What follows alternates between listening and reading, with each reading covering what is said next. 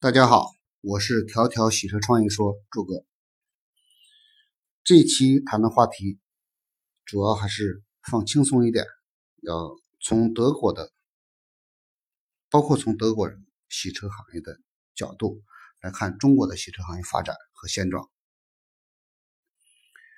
曾经我们邀请过诸多德国的洗车各个产业节点的企业和。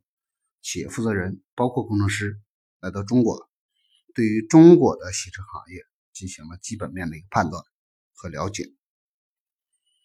那在早期的时候，尤其二十年前、二十五年前的时候，就是中国是没有什么真正意义上的洗车行业的。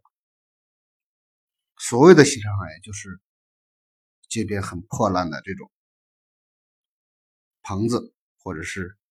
甚至都没有棚子，就露天的这种，人工拿一把洗车枪或者是一个水桶、几个抹布可以洗车了。这在德国人的眼里，这个是非常落后、非常落后的，就没有任何服务行业称得为行业的这么一个这么一个标准。那中国是。为什么会有这种情况和现象呢？那当然跟我们的技术基础和工业发展基础有直接的关系。那中国由于是没有技术以及严重缺乏技术的这么一个国家，这我在过往的节目也多次谈到这个问题。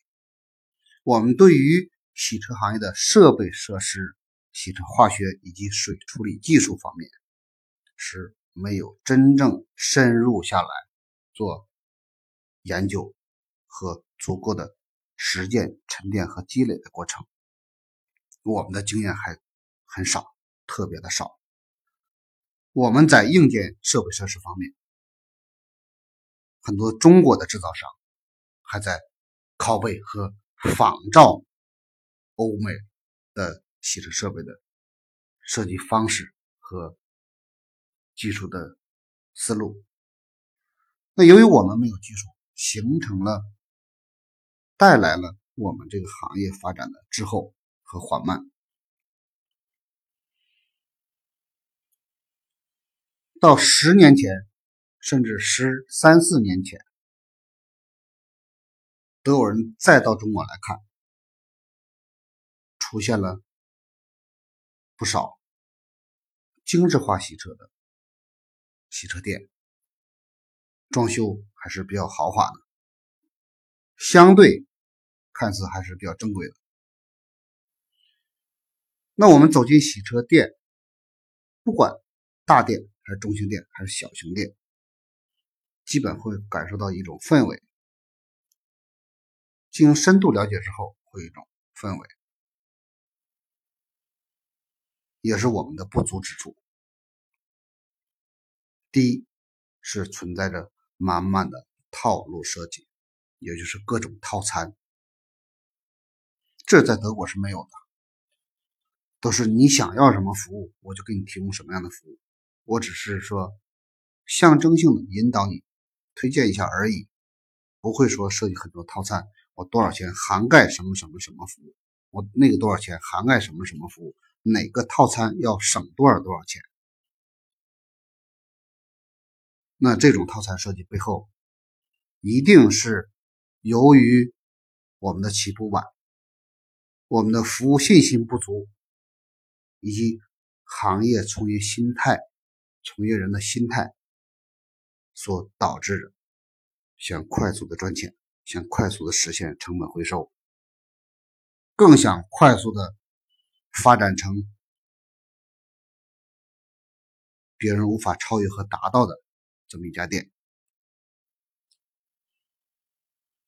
这是第一个感受。第二感受是街边的普通洗车店，那当然这个量级是最大的。那街边的普通洗车店就基本没有什么装修，也没有什么标准化可言，也没有什么正规的这种洗车质量可言。那第三种呢，看到了是。快洗，也就是自动化洗车的这种店面的出现。那当然，这个很早了，在二十年前就在中国就有了，但是虽然很少，虽然非常少，但是看到的中国，无论它规模店面的规模多大，它使用的设备设施还是相对极其落后的。当然，这跟我们发展晚和发展慢有直接的关系。什么原因导致了这种情况呢？我们也跟很多德国的行业从业者有深度聊过，他们给的基本面的判断是这样讲：，就是由于中国汽车行业发展的缓慢以及严重滞后，导致着车后的相关服务的缓慢和严重滞后，再加之中国没有完整的技术基础和背后的完整供应链。关系导致着我们汽车行业现在展现给世界的这么一个现状。那当然，他们是很真诚的告诉我们说，中国是未来很大的市场机会。由于技术发展的慢和晚，也让很多人跃跃欲试的想进入这个市场，但是经过。十年甚至十五年的市场调研，让很多德国的企业不敢进中国。原因是什么？就是因为最重要的原因是因为这个行业恶性竞争极其严重，也就是供大于求带来的行业发展态势是恶性竞争的环境下，让很多相对正规和真正意义上把能把这件事情做好的企业。不敢进入这个市场，因为行业竞争的价格非常非常低，很多街边的汽车服务店的洗车项目都是亏损的，都是不赚钱的。虽然洗车量很大，看似很大，但是都是不赚钱的。原因是什么？大家都希望通过洗车导流能转化成洗车之外的服务项目，比如美容装饰。汽车保险、保养、快修、轮胎以及板喷等等这些项目，那这在德国人真正做洗车的这这个群体来看，他们看不懂，不知道为什么要这样做。你洗车不赚钱，为什么还要洗车呢？也就是说，你为什么要通过洗车来来把客户吸引来做别的服务？那人家在需要别的服务的时候，他就会自然而然就来了嘛，不需要你通过洗车去吸引他来转化成其他的服务项目，这给我们触动是非常大的。那当然，我们个人看来，早期人家跟我们说这话的时候，我们也不太理解。我们认为你是不了解中国的，你也不知道中国的真实需求是什么，实际通过。这么多年的行业发展，我们也能感受到，也深刻的理解了当时人家为什么说了这么一段刻骨铭心的话。现在经过时间的验证，证明人家说的很多的东西是真的是对的，特别值得我们学习。那在中国。洗车行业这么庞大的市场需求的情况下，为什么没有衍生出真正意义上的正规化洗车中心呢？看似店面很大的洗车，看似装修很正规，这都不叫正规。真正的正规是一个完整的供应链体系，包括设备设施、ERP 系统、人与机器之间的这种。进化一定是达到或者超过一个正规化发展的一个层面，我们才能说这个行业到了正规。那当然，我们也看到自己的不足的情况下，就知道我们未来发展的空间是什么。这也是今天我在节目里面为什么花时间相对长一点来阐述德国人和德国洗车行业看中国的洗车，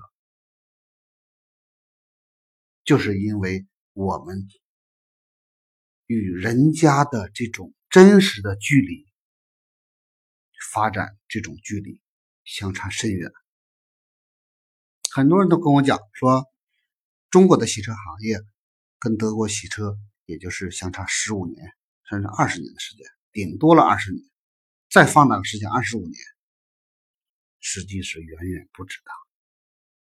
这是不仅仅是单一方面就能说明相差多少年，这是一个整体服务意识和技术基础和全民从业行业。